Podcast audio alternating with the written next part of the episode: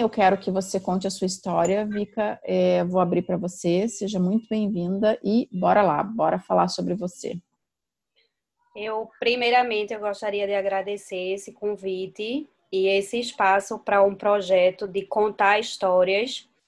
Eu acredito muito no poder da conexão, de que as histórias inspiram e que cada um, principalmente na maternidade, que a gente sabe que existe tanta cobrança, sabe que existe o seu jeito. Por mais que a gente estude e pesquise, maternidade a gente aprende maternando, né? A gente aprende a ser mãe sendo mãe. Eu sou Vivian Jardim, mais conhecida como Vika. É, sou mãe de dois, uma menina, Letícia, de 7 anos, e Luca, de 4. Tenho 34 anos e eu sempre quis ser mãe. É, sempre idealizei aquilo tudo bonitinho, de encontrar o grande amor da sua vida, casar e planejar ter filhos.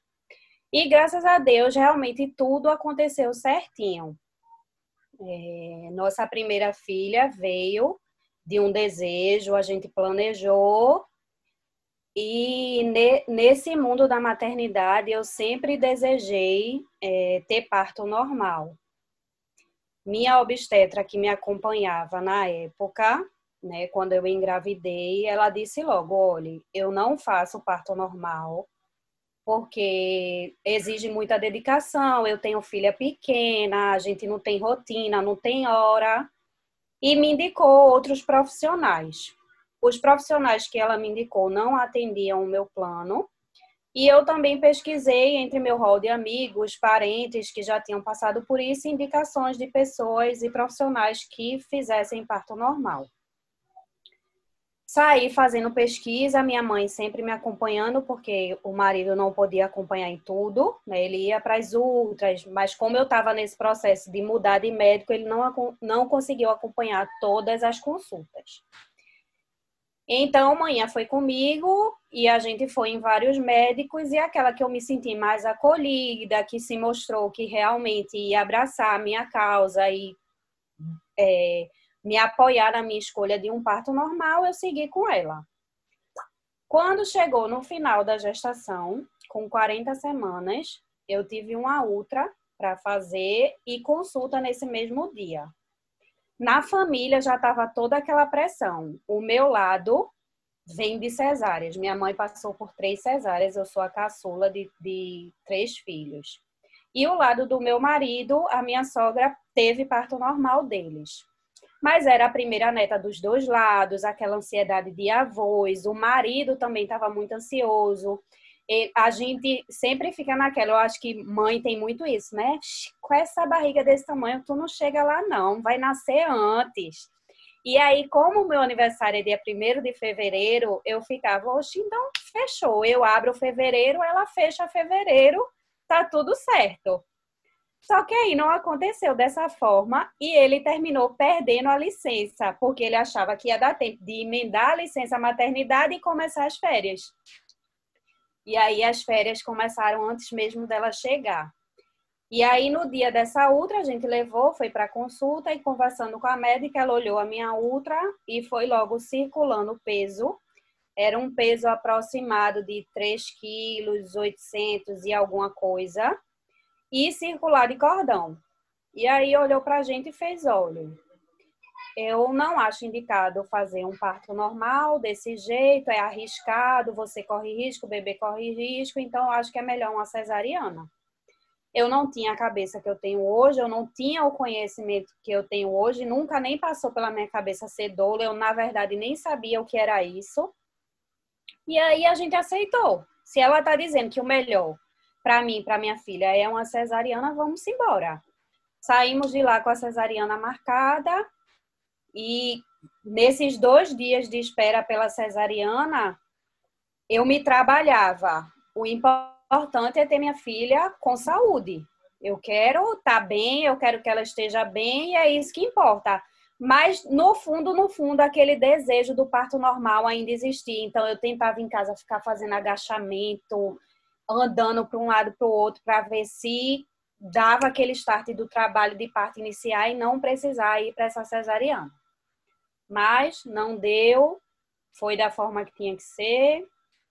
Ela nasceu bem, graças a Deus, nasceu gordinha realmente, mas um gordinha que a gente sabe que nasce de parto normal, né? Leca nasceu com 3 quilos 940 e 51 centímetros e meio de 40 semanas e dois dias. É, primeira experiência com amamentação meio complicada, ninguém deu aquele apoio de informar o jeito certo, acha que porque colocou no peito no hospital eu já fiz a minha parte. E aí lá no hospital tudo é disque hospital, fez cocô, disque enfermaria. Tá precisando, tá chorando muito, disque enfermaria. Marinheiros de primeira viagem, eu e ele, enfim. Chegou em casa, não tem mais disque enfermaria. Sou eu e tu e vamos embora. Mas graças a Deus também, não tendo o que reclamar assim, ele sempre foi muito parceiro e eu tenho uma rede de apoio muito forte. Eu moro ao lado da minha mãe e ela sempre teve presentes o que precisar, pode chamar se quiser que eu durma aqui. Mas é, meu marido sempre foi muito assim, não, pode deixar que a gente dá conta. E ele estava de férias, ele tirou férias justamente para dividir esse momento comigo. Mas a amamentação não fluía, o peito rachou, sangrou, ela gofava sangue e ela chorava para mamar. Eu olhava assim para ele naquele sentimento, meu Deus, é fome, vou ter que dar o peito e a lágrima descendo. Eu sempre fui muito relutante de mamadeira, é, leite artificial. Eu até tinha mamadeira em casa, mas relutei em dar, né? E aí quando eu falava com as pessoas, as pessoas me diziam: "Amiga, ela tem que fazer boca de peixinho". E aí o balãozinho era criado na minha cabeça assim, em todos os meus arquivos eu buscava. Oi, boca, boca de, de, peixinho. Isso, que danado é essa boca de peixinho, pelo amor de Deus, como é que é isso? Aí até que uma prima minha insistiu muito que eu fosse no banco de leite aqui da Uniame, ela na época dela também tinha ido. E aí eu marquei e quando eu fui lá, né, são profissionais habilitados que trabalham com amamentação, com, começaram a corrigir tudo que estava errado, ensinar pacientemente como fazer massagem, ordenha, a posição correta, essa tal boca de peixinho, é, se precisasse fazer alimentação com sonda, se precisasse fazer alimentação com o copinho para complementar, ou eu poder descansar um pouquinho, eu tirei leite e outra pessoa vai poder dar. E aí, assim, graças a Deus, tudo fluiu. Em relação ao apoio, eu sempre tive, mas as pessoas mais próximas que me acompanharam não se sentiam à vontade para ofertar esse leite no copinho.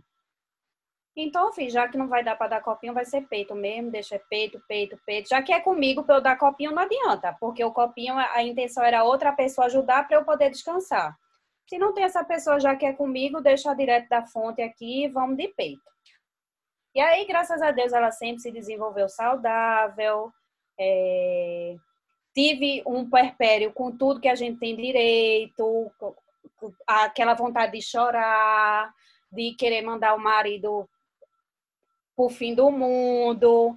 É, eu, eu hoje, como trabalho com isso, né, eu sempre falo muito, gente, diálogo, criem acordos, externem aquilo que você quer, porque eu não sei se no geral você que está trabalhando muito com isso, escutando outros relatos, percebe isso nas mães. De achar assim, o, tem gente que pensa, a ah, licença maternidade é para ficar de perna para cima, e a gente sabe que trabalha muito mais. Mas o, o, o companheiro, quando ele sai para trabalhar, ele também tem o trabalho dele, o estresse é menos desgastante, aparentemente sim. A gente sabe que ficar com o bebê em casa chorando, onde a gente não tem o nosso tempo, a gente tem que se adequar ao tempo do bebê, é complicado. Mas aí muitas vezes eu queria assim, ah, eu já passei o dia todinho aqui lascada, cansada, eu quero que ele perceba e venha fazer algo por mim. Não chegava para dizer, ó, oh, hoje foi tão cansativo, dá conta dela aí para eu descansar um pouquinho, ou coisas nesse sentido. Vica, eu percebo que eh, você trouxe agora é o ponto, é o calcanhar de Aquiles dos relacionamentos. É o ponto fraco. A gente supõe demais. Isso. E a suposição, com perdão da palavra, é uma merda. É. Porque o outro é exatamente isso que a palavra fala, é outro, é outra pessoa. Vê o mundo com outros olhos. O isso. certo do outro não é necessariamente o mesmo certo para mim. O cansaço do outro é diferente do meu cansaço. E aí, quando a gente entra no mundo da suposição, ferrou. Porra, mas ele não tá vendo que eu tô aqui o dia inteiro lascada com essa crise, não se oferece. Cara, tem que falar. O óbvio foi feito para ser dito. Não é que o óbvio, é, o óbvio foi feito para ser dito. E quando a gente entra nesse campo da comunicação, se a gente espera para comunicar, depois que a gente já esperou o outro supor que eu estou cansada, supor, aí eu já vou com aquele sentimento de gastura, que nem diz a minha avó, de eu já Vira vou um ciclo vicioso. da vida, exato. Negativo. Eu vou pro ataque, eu não vou para conversar, eu vou para atacar. E tem uma coisa que pega muito nisso, que é o julgamento. Exato. Se eu julgo que o outro tem um trabalho mais leve que o meu, se eu julgo que o outro, eu, eu vou falar com ele com este julgamento em mente, e aí a conversa já entra atravessada, porque o outro vai se sentir julgado. Né? Então a gente precisa baixar a guarda na hora. E, e, e, aí você trouxe uma coisa que eu acho que é o, é o central, é falar. A gente tem que falar sobre o que a gente Isso. precisa. E nisso que você falou aí agora, ainda tem um ponto principal, que não é o fato deles não fazerem, é o fato deles não realizarem aquilo que a gente criou como expectativa. Porque é como eu estou dizendo, meu marido Perfeito. sempre foi muito parceiro. Não é que ele não fizesse, mas eu queria mais. Só que eu não externava esse mais. Então ele não tinha como adivinhar. Eu queria que ele tivesse a bola de cristal e consultasse. Entendeu? Então eu acredito que isso é uma realidade também de muitas pessoas. E é aí onde o bicho pega realmente. Se você não tiver preparação, estremece uma relação. Total, total. É, para mim, esse, de novo, é o calcanhar de Aquiles, assim, a gente precisa, e eu, eu acho, assim, que por isso que para mim é tão importante essa roda de acolhimento materno, um espaço seguro, a gente precisa de um espaço seguro para aprender a falar sobre o que a gente sente. E aí, isso é prática, isso é treino. Não é que a gente, né, a gente não foi treinado para isso, a falar sobre o que a gente sente. Aí a gente não fala sobre o que a gente sente com a nossa mãe, a gente não fala com o nosso pai, a gente não fala com o nosso marido, que supostamente foi a pessoa que a gente escolheu para compartilhar a vida, né, para ter educar um filho. E se eu não consigo falar sobre como eu me sinto, como é que o outro vai saber o que é que eu estou sentindo quando às vezes nem eu, eu não consigo falar nem para mim às vezes, não é mesmo? Então é muito difícil assim. E aí a gente eu, eu super defendo assim que a gente tenha não importa, a gente tem muito rodas de acolhimento no puerpério, não é? é eu acho que a gente tem que ter roda de acolhimento materno para a vida toda. A vida toda. Vida rede toda.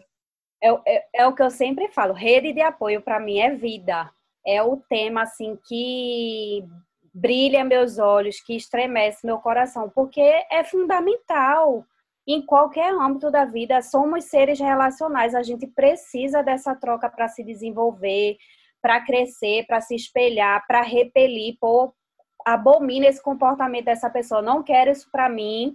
Então eu já vou deixar no cantinho de que eu preciso me trabalhar para não seguir por esse lado caramba, aquele jeito que ela faz é massa, eu vou me inspirar. Eu tenho que também entender no equilíbrio que não dá para copiar e eu não me comparar de querer ser igual ao outro, mas de se espelhar, de querer o seu melhor, de buscar essa sua evolução, isso sim é positivo.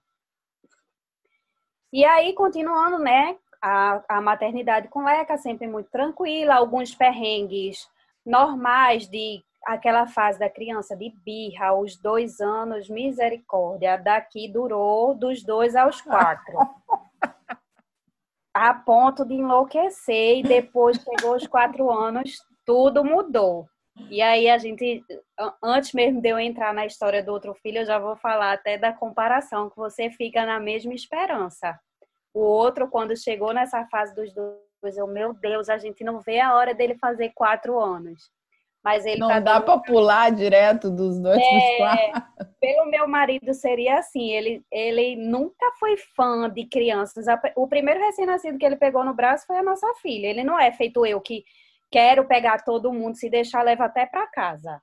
Ele, ele ama os filhos, mas ele não morre de amores por crianças e essas coisas, hein? E aí ela cresceu, né? Com três anos eu fiz, ó, tá na hora da gente ter outro filho.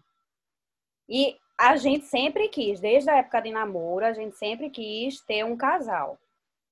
Mas depois dela, ele ficou meio balançado assim, será mesmo? Não dá para parar nela não, um filho não já tá bom e tal. Mas abraçou minha causa, eu falei, não, vamos embora. E aí a gente planejou novamente, engravidei, tudo certo, correndo bem, eu fiz pronto. Agora é a minha chance de ter parto normal ou eu tenho parto normal nessa vida, ou isso, isso vai ficar para um outro momento, né? Porque a gente só queria dois filhos. Tanto que nessa, nessa segunda gestação, eu descobri que eu tinha trombofilia, porque uma prima muito próxima minha tinha engravidado um pouquinho antes e perdeu. E o nosso obstetra era o mesmo. Então, ele passou alguns exames para ela, descobriu essa trombofilia e aí ele quis passar para mim também e descobriu que eu também tinha. Então eu já sabia que depois da gestação de Luke eu não poderia tomar anticoncepcional. E ele já estava decidido. Ele fez: não, eu faço a vasectomia, a gente não quer mais, beleza.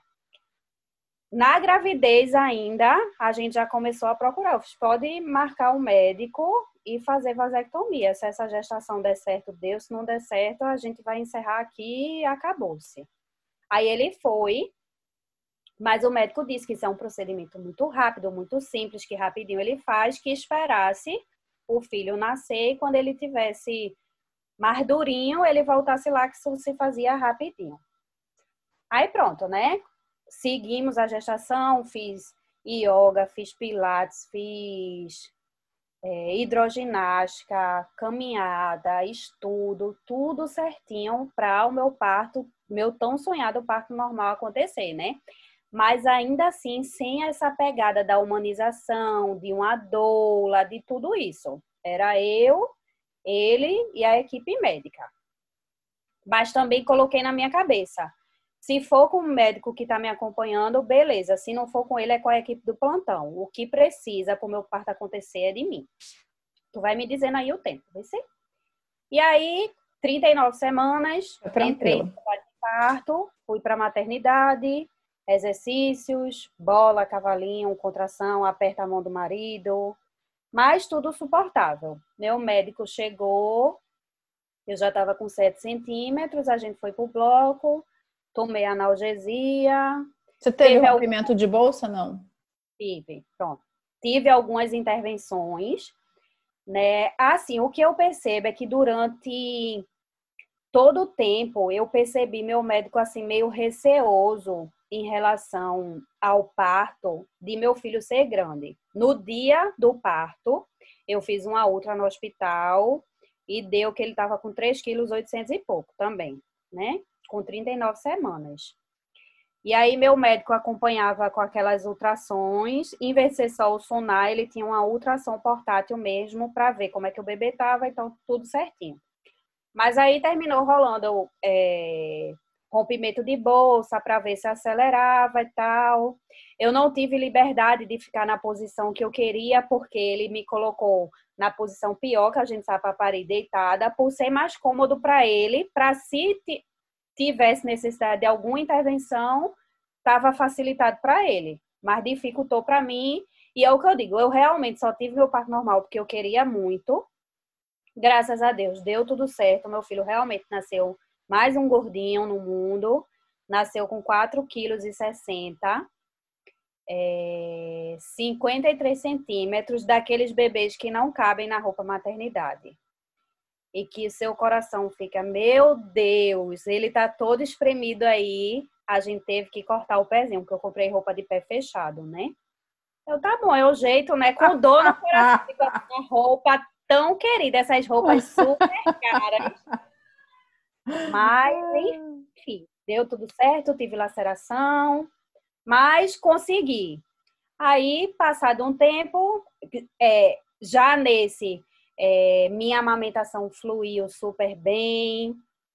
O desafio maior foi aquele de conciliar um ser que é totalmente dependente e um bebê que ainda é, e um bebê não, e uma criança que ainda é dependente, que quer atenção, que queria participar de tudo. E aí o desafio do segundo filho é isso, é você incluir esse filho que já existe dentro dessa jornada da nova rotina de participar no que dá, né? Ó, oh, o banho, ajuda a mamãe pegando o sabonete, passa o sabonete aqui, botava no colo dela ela sentadinha para ela ficar também e se sentir inserida, né? Mas é, super fluiu, é, Letícia é realmente um anjo, é aquela pessoa de coração de mãe já, sabe, desde criança, que abraça. Eu tenho uma sobrinha, um dos meus irmãos já tem filho, e essa minha prima que eu citei aí da trombofilia também tem um, um filho que é meu afilhado e ela mora do meu lado. Então eles convivem muito juntos. E Leca é assim, é a mãezona, é a que quer cuidar, é a que faz as coisas, faz escolinha, porque também ela é a mais velha, né?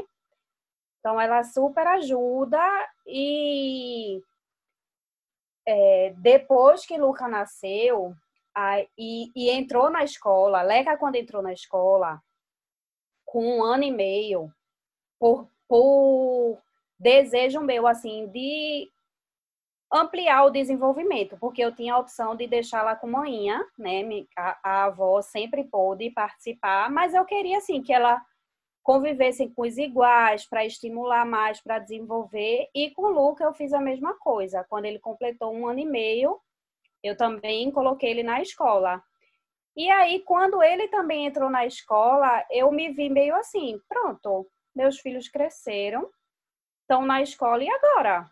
o que é que vai ser de mim? Porque eu sou formada em psicologia, mas eu deixei de atuar na área de psicologia quando eu engravidei de Leca, porque eu trabalhava com ecoterapia. E como é ambiente insalubre, tinha riscos e tal, eu deixei e me acomodei em trabalhar numa empresa da família. Meu pai tem uma empresa de locação de equipamentos, de guichos e guindastes, e aí eu fui ficando lá. Só que aí já estava naquele negócio, caramba, não isso não é aquilo que me move, eu não estou realizada com isso, eu quero mais. Aí foi quando eu fiz uma formação de coaching e eu gostei muito, me encantei muito pela metodologia e comecei a atuar um pouquinho, mas ainda não era aquilo que estava que fazia pulsar mesmo. Aí foi quando algumas amigas começaram a falar, esse negócio de doula estava muito no auge e tal, caramba, isso tem tudo a ver contigo, por que tu não faz? É tua cara. Eu, e eu sempre gostei, realmente. A vizinha teve bebê, vou lá para ajudar, para dar dica de amamentação, não sei o quê. A amiga teve bebê, ai, meu peito tá assim, tá assim assado. Eu corria lá para ajudar. Então foi era aquilo que eu sempre gostei, sabe? Aí eu, caramba, é mesmo. Aí procurei, fiz a formação e aí me encantei. É aquele, caramba, é realmente isso. Aí o olho brilhou.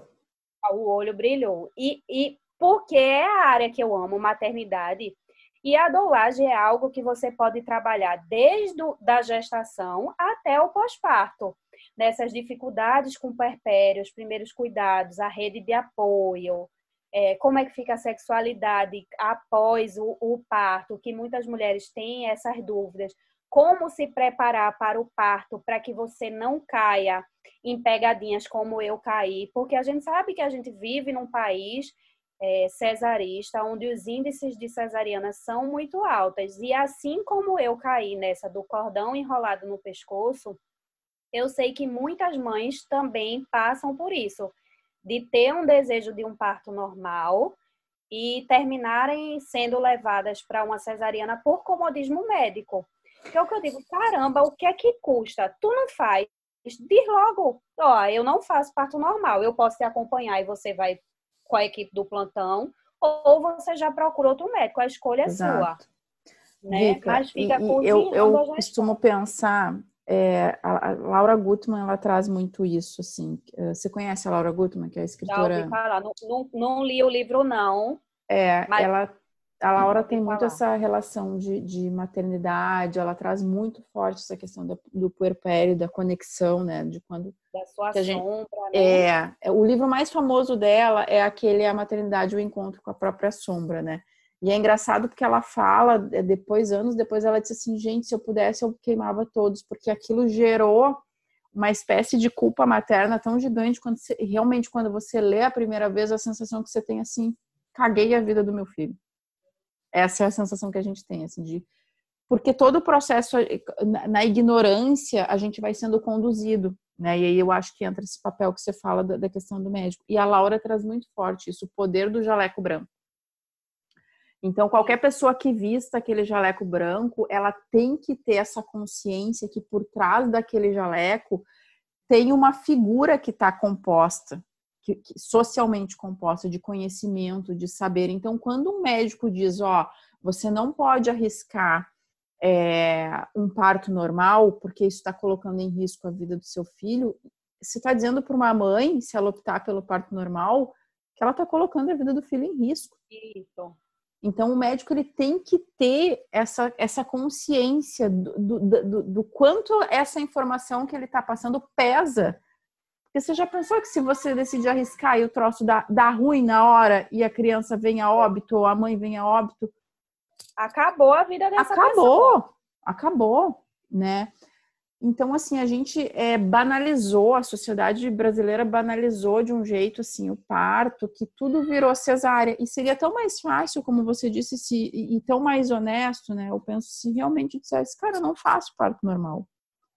Ou porque não é o meu estilo, ou porque, enfim, eu tenho outras prioridades, tá tudo certo. Mas existem pessoas que fazem se esse é o seu desejo, exato, exato. Porque assim, uma das coisas que hoje em dia muita gestante fala para mim, ah, mas não existe isso de você ter direito de pedir no é, no plano a taxa desse médico de cesariana e tal. Mas muitas vezes essa taxa, a gente sabe que é muito, muito alta, muitas vezes a taxa é alta não é só pelo médico, é porque muitas gestantes nem pensam na possibilidade de um parto normal pelas histórias que ouviram falar, pelas novelas que assistiram e as crenças que construíram de tudo que viram desde a infância.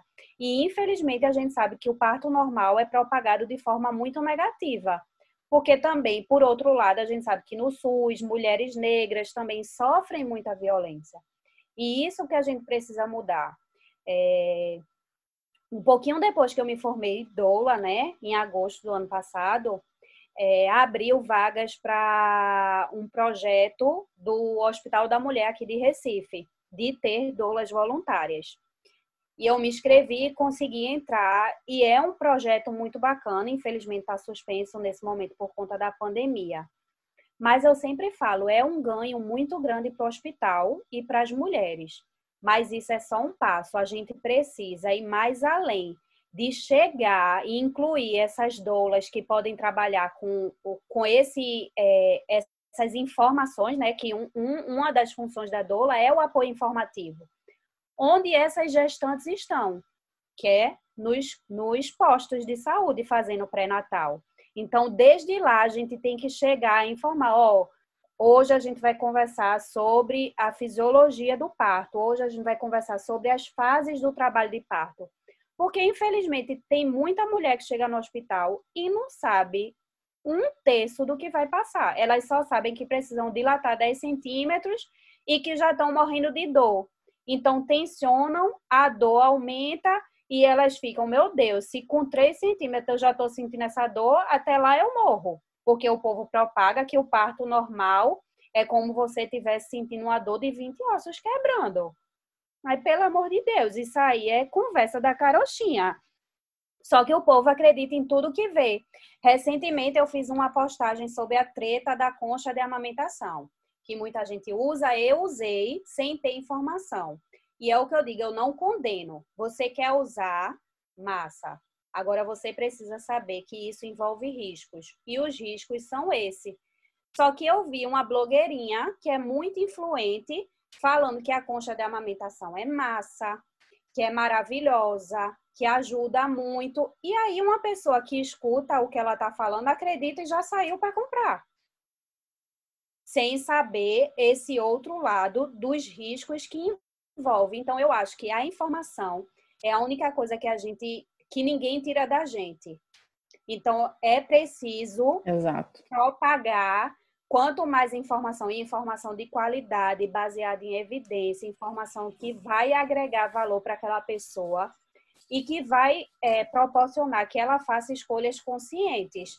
Porque eu mesmo, na época que não tinha informação, eu tive um parto roubado. Tem gente que passou pelo mesmo que eu passei e não vai ter a oportunidade de vivenciar outro parto, porque acabou ali. Eu costumo pensar que é, a gente fala né, da questão da escolha do parto. Ah, parece que é, eu vejo muito essa coisa dual e isso é uma coisa que me incomoda um pouco. Não sei como é que você pensa, o que, que você pensa com relação a isso, mas eu vejo a nossa sociedade ela é muito dualista, é o bem e o mal, é o certo e o errado, né? É, é e aí, extremista, ou é 8 então, ou é 80. É, né? Então, se você defende o parto normal, você é contra a cesárea. E, e para mim não, não, entra, não funciona desse jeito sabe, Isso. Vika? Eu penso assim, a cesárea é uma conquista que a gente teve, porque mulheres morriam em algumas, é, em alguns trabalhos de parto, porque a, na época que a cesárea não existia.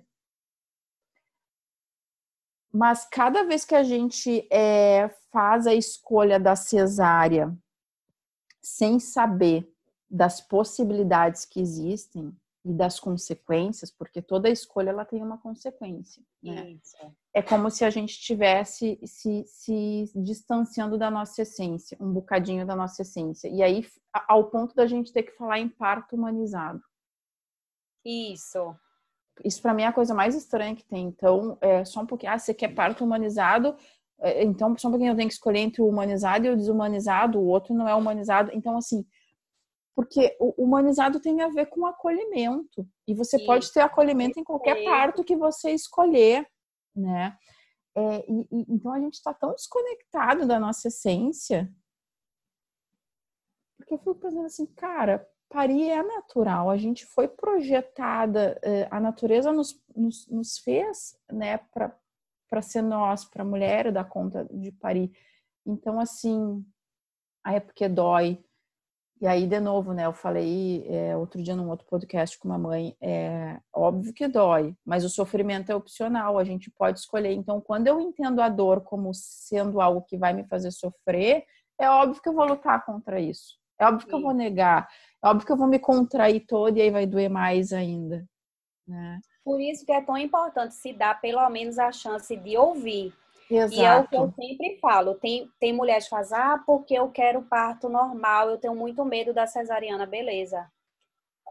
Entendo perfeitamente você, porque durante a minha gestação eu tinha medo de qualquer via. Por mais que eu quisesse o parto normal, eu tinha medo.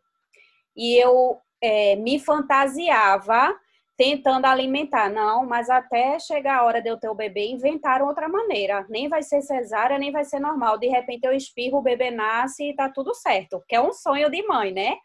Mas infelizmente não existe isso. Então o que a gente precisa trabalhar é na informação. E do mesmo jeito que a pessoa escolher um parto normal e quer esse parto normal, vamos se preparar. Mas Exato. a gente tem que preparar aquilo que a gente tem controle. Só que no parto, na maternidade, existe o lado que não está no nosso controle. Que é o outro, pode... né? Que é o outro. Que podem acontecer imprevistos que te tirem do caminho que você gostaria de trilhar. Mas está tudo bem. Se a cesárea for necessária, ela é importante porque ela vem para salvar a sua vida ou a do seu bebê ou a de ambos. O que é ruim é quando você cria muita expectativa de ter um parto normal e alguém lhe tira esse direito por comodismo, por, por bem-estar médico. Aí é onde o bicho pega. Exato. Mas se é uma necessidade, é como você disse, é um ganho, a cesárea é um ganho. A gente tem que agradecer porque inventaram a cesárea. Muitas mães começaram a ser salvas por isso. Agora, e... a gente não pode deixar é, se mergulhar e continuar alimentando essa pandemia da cesárea, onde o povo quer cesariana a todo custo, porque é mais simples, porque na cesárea eu agendo, eu vou a hora que eu quero, eu vou no salão, eu faço a unha, eu contrato o bolo, eu contrato a equipe. E, e se propagou dessa forma, enquanto o parto normal está sendo visto daquele. Oxe, ficar suando, sofrendo, sentindo dor, eu que não quero. Mas tudo depende. Dor é subjetiva. A dor que eu sinto não é igual à dor que Gabi sente. Você sente de uma claro, forma e exato, de outra. Exato. Então, falar de dor é, é subjetivo. Então, a gente precisa quebrar essa barreira. E eu sempre falo muito: vamos quebrar o ciclo do medo, tensão, dor. Você tá com medo, isso gera dor. Exatamente, tá aí é o ponto. Tensão, é. A tensão aumenta a dor, que gera medo, e você fica nessa bola de neve. Exatamente. Então, vamos entender que a contração, o parto não é 100% de contração, a contração é como onda, ela vai e vem. Então, nesses intervalos, você se recupera, porque o nosso organismo é sábio. Ele foi preparado para isso. Mas se também você entendeu que o parto normal funciona assim, que a cesárea funciona assim, que os riscos envolvidos são esses, e ainda assim você quer uma cesariana, tá tudo bem, porque o corpo é seu, a escolha é sua. E eu vou estar tá aqui do seu lado para te apoiar, seja qual for a sua escolha. Até porque a doula não é só estar tá lá presente no parto, olhando por aquela mulher. É isso, é possibilitar que essa mulher faça escolhas conscientes, é possibilitar essa mulher que ela tenha uma maternagem mais leve, mais positiva, que, que a gente tente amenizar um pouco essa cobrança que já existe tão alta da sociedade e que a gente termina impregnando e cobrando da gente mesma essa mãe perfeita, essa super mãe que não existe. E cada um vai descobrir isso quando o seu pacotinho chegar, no dia a dia, é na presença. E, e eu acho que a doula, é, para mim, eu vejo a doula, é, eu não tive doula, na época do meu parto eu nem sabia que existia, né? Então eu queria parto normal porque eu pensava assim que esse era o natural do ser humano e que era para mim o parto normal ele tinha o seguinte significado: eu vou mostrar que sou uma mulher foda que eu suporto a dor. Esse era, era a minha concepção. E aí para você no fundo você já queria provar para alguém que você era capaz. E Porque aí existe essa cobrança do outro de falar muito parto normal, nem tente que você não vai conseguir. Exatamente. Aí você tocou no ponto. Só que sabe o que acontece é, quando a gente vai imbuído desse sentimento, de, dessa vontade, quando a gente quer provar para o outro. E quando não é um desejo genuíno nosso, quando o bicho pega, em algum momento o bicho vai pegar, das duas uma ou você vai com tudo para cima, ou você recua. E quando o bicho pegou para mim, que aí vem a questão do medo. O medo ele te move, ou você foge ou você paralisa. Isso. Ou você vai fugir, ou você vai atacar, ou ainda você vai paralisar, né? E quando eu senti a contração, quando veio o processo de contração, é, para mim, Vika, o que pegou foi assim, não é, não, hum, essa não sou eu. Aí eu queria entrar num ponto que para mim foi essencial. Quando eu tive esse medo e veio essa questão de dizer, não quero mais, não, toda a minha crença de parto normal foi pro ralo, todo meu desejo pro ralo quando veio as contrações, porque eu não, não tinha nem ideia do que era, não estava preparada para aquilo ali. Então, por isso que a preparação é muito importante. E eu falei para a médica, não pode abrir agora, Pode me abrir agora porque acabou, não quero mais. E aí, se você tem na sua frente uma pessoa que conhece a fisiologia, que sabe o que é, que entende do, do processo, eu nunca vou esquecer. Ela olhou para mim com aquela calma, assim como se fosse a coisa mais calma. calma, você vai ver. Não, calma que você vai ver, vai dar tudo certo. Respira, respira aqui comigo, vai dar tudo certo. E a minha médica era uma médica que já era mãe de dois. Eu nunca me esqueço até hoje que eu olhei para ela e disse assim: seus filhos nasceram de parto normal? Ela disse: não, de cesárea. Eu digo: então vai na merda, porque você não tem nem ideia do que eu estou falando. Mas você entende a potência de você ter uma pessoa que, vai, que acredita em você? Porque eu não acreditava mais em mim e ela acreditou. Então, a doula, para mim, ela tem esse significado. É alguém que vai estar tá ali para acreditar em você. Eu falo muito isso, que a doula é o espelho que faz a mulher acreditar nela mesma. Acreditar que ela é capaz. E a sua Perfeito. médica, é. o conhecimento que ela tinha, ela sabe que uma das fases que a mulher passa no trabalho de parto, que a gente chama a fase de transição, a fase da covardia é justamente essa, dela dizer onde a, a pessoa super quer um parto normal, mas chega um momento que ela pode chegar e dizer onde eu tava com a cabeça.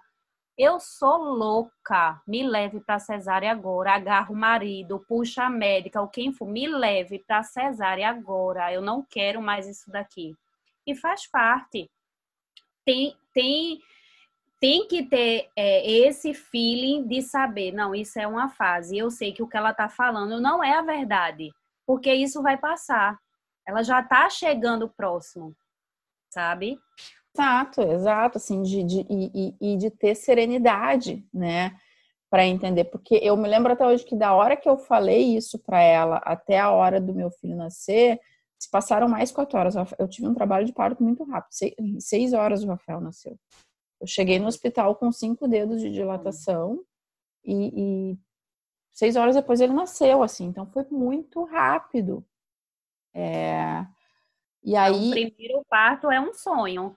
Total, total. Então, assim, eu, e, e para mim já era assustador, porque eu falava muito isso com ela. Eu dizia assim: quantas horas é assim, mais ou menos, para vocês considerarem que já. Porque ela dizia assim: não, a gente, o ideal é esperar o tempo do bebê, é, a gente, né, respeitar isso, fazer o trabalho de parto normal e tal. E aí eu dizia, quantas horas é considerado aceitável para um trabalho de parto? E ela dizia, ah, sete, oito horas, depois a gente tem que avaliar, porque pode ser que comece a virar sofrimento e tal. E aí eu pensava, cara, sete horas? Eu tava pensando em duas. Eu dizia para ela, não é para ser em duas, eu queria uma coisa mais rápida. E quando a gente vê, seis horas passa assim. Né? É. Óbvio que tem, tem. Tem pessoas que passam mais de 24 horas então, óbvio que tem a coisa da dor, mas tem muito isso de você ter ao seu lado uma pessoa que te passe essa sensação de que isso que você está vivendo é normal, faz parte, vai passar, fica tranquila, que passe essa serenidade. Para mim, isso é o, é o que faz a diferença. E trabalhar para a pessoa entender que a dor ali tem um propósito. O parto não é só dor, e a dor que vem é um propósito, ela vai trazer teu filho ao mundo. É diferente de uma dor de barriga porque você comeu alguma coisa e te fez mal. Isso mesmo. Isso mesmo. É. é. Eu sempre falo muito que é figura e fundo. O que é que você vai deixar como plano principal ali? No que você foca e expande. Então, se você foca na dor, você só vai ver dor. Mas e o papo dor. É. mais do que isso. É, Exato. E, e, eu me lembro que quando a dor começou, uh, assim, de, de ser insuportável, eu nem pensava mais na criança, eu só pensava em me livrar. Eu não nem queria, sabe? Eu fui tão tomada, aqui sendo muito verdadeira e muito honesto, eu fui tão tomada pelo desespero, pelo medo, da, da dor que eu estava sentindo, que eu só queria que aquilo acabasse. Tira de qualquer jeito. Tira vivo, tira morto, só tira. Eu só queria que, que, que, que o troço acabasse. E olha como esse eu, eu fico imaginando a quantidade de hormônios que eu liberei ali, porque quando meu filho nasceu, conexão zero. Eu fica... E isso foi uma das coisas que me fez entrar num buraco negro, assim, porque eu ficava olhando para ele e eu pensava. E aí que eu falei com você sobre expectativa e realidade. A minha expectativa era, sabe aqueles partes que a criança vem, você olha, vê aquela conexão no olho, aquele olho que brilha, aquela coisa mágica. Eu olhava para aquela criança e pensava assim, tá, e agora? O que, que eu faço com isso aqui? Não, não, não, tinha apego nenhum, não tinha conexão nenhuma, e aquilo foi me gerando um desespero, porque eu fiz quatro fertilizações, então era algo que eu queria muito, era um filho que foi muito planejado, e quando veio, eu olhava para ele e não conseguia sentir ele. E aí eu me desesperava mais ainda.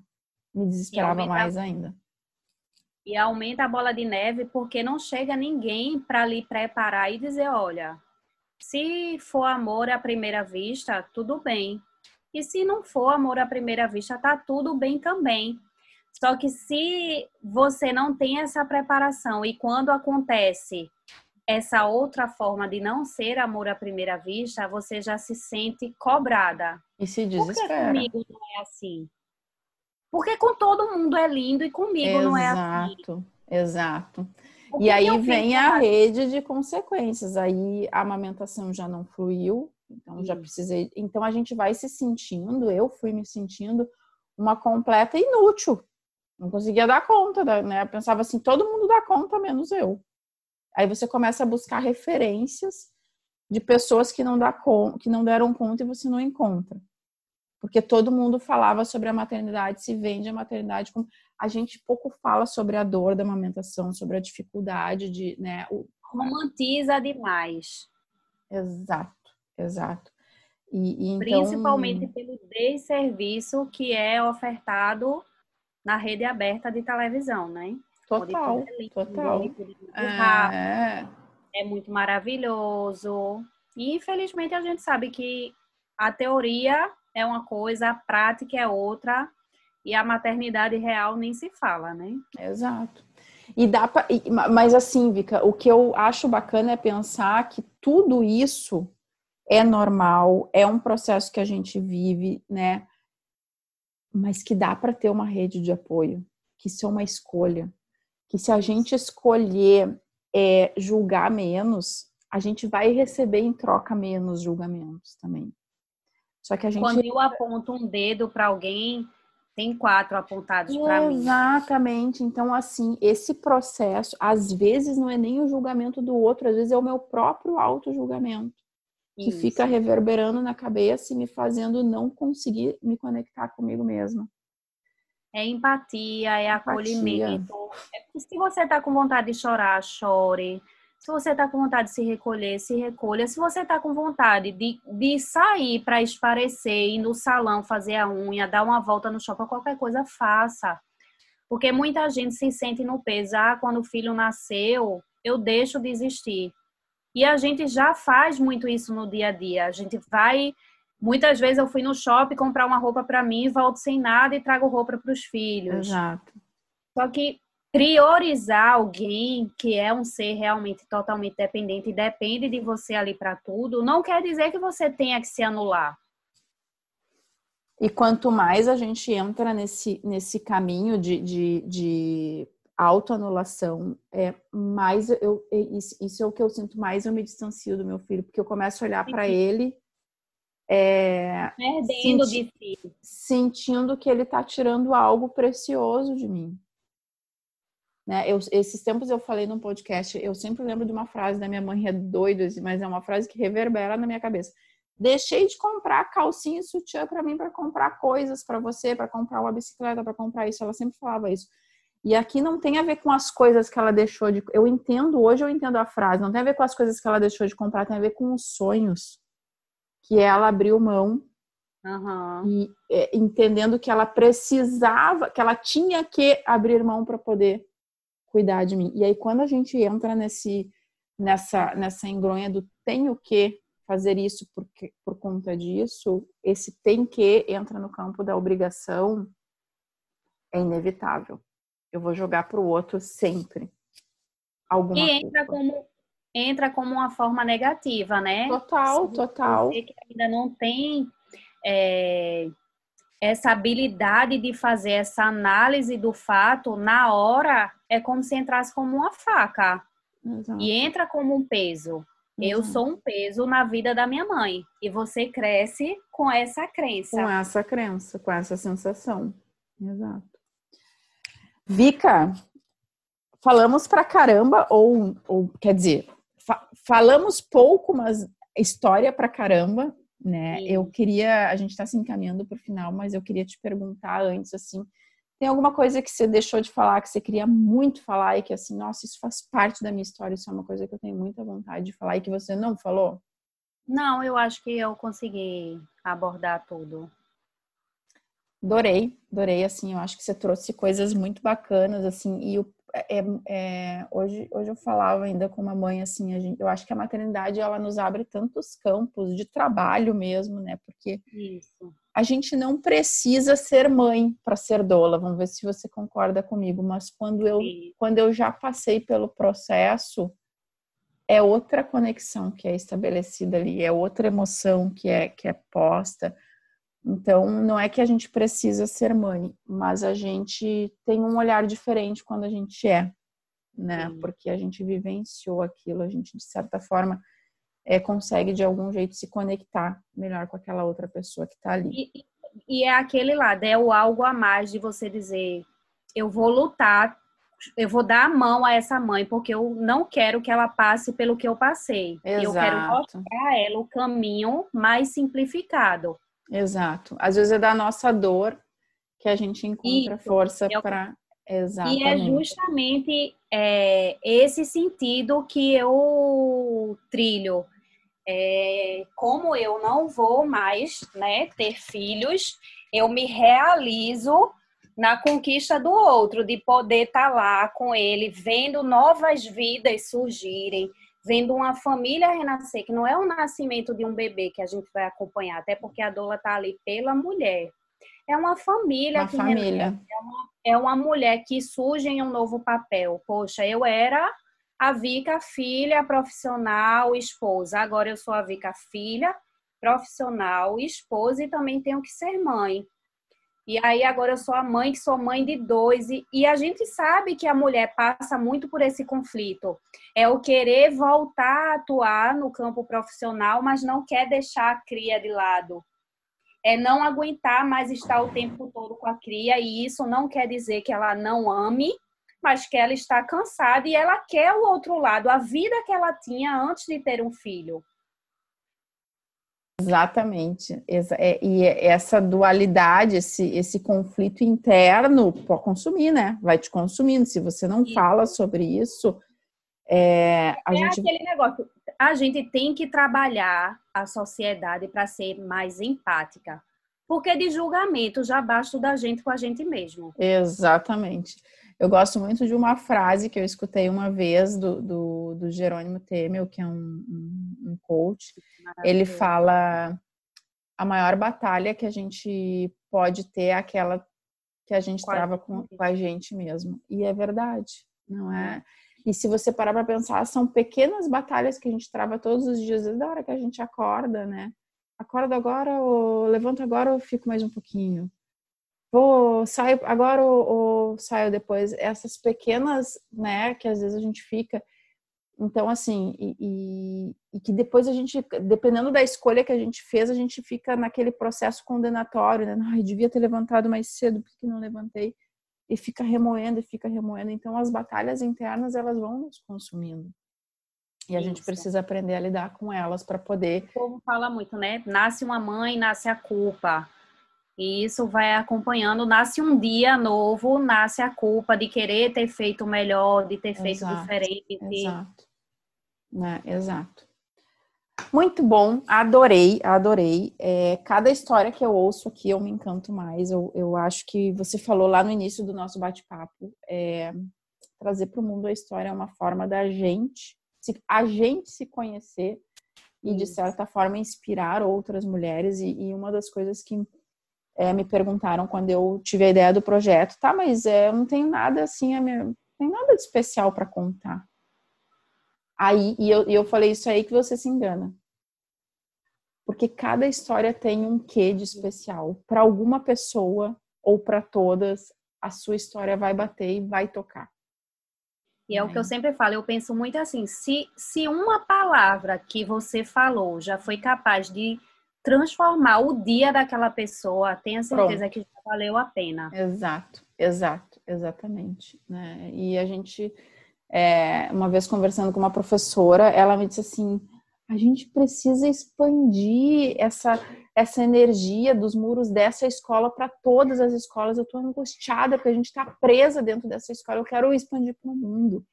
E eu entendo isso, porque a gente tem essa. Quando você vê uma transformação, você pensa assim: nossa, eu preciso levar isso para todo mundo. Só que aí, aí começa a angústia de não conseguir levar para todos. E isso, para mim, bateu muito quando eu me dei conta assim: cara, uma vida que você toca é uma vida que você mudou. E aquela vida que você transformou vai passar a estar tá diferente. Aquela mãe que você mudou vai ser uma mãe diferente para aquela criança, que vai ter uma mãe diferente, que vai ser diferente depois para o filho dela. E é, então, assim, é um processo que não para mais.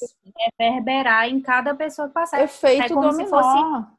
Isso. Os dominó tá tudo empilhadinho. Basta você tocar em uma e o resto acontece. O resto acontece, exato.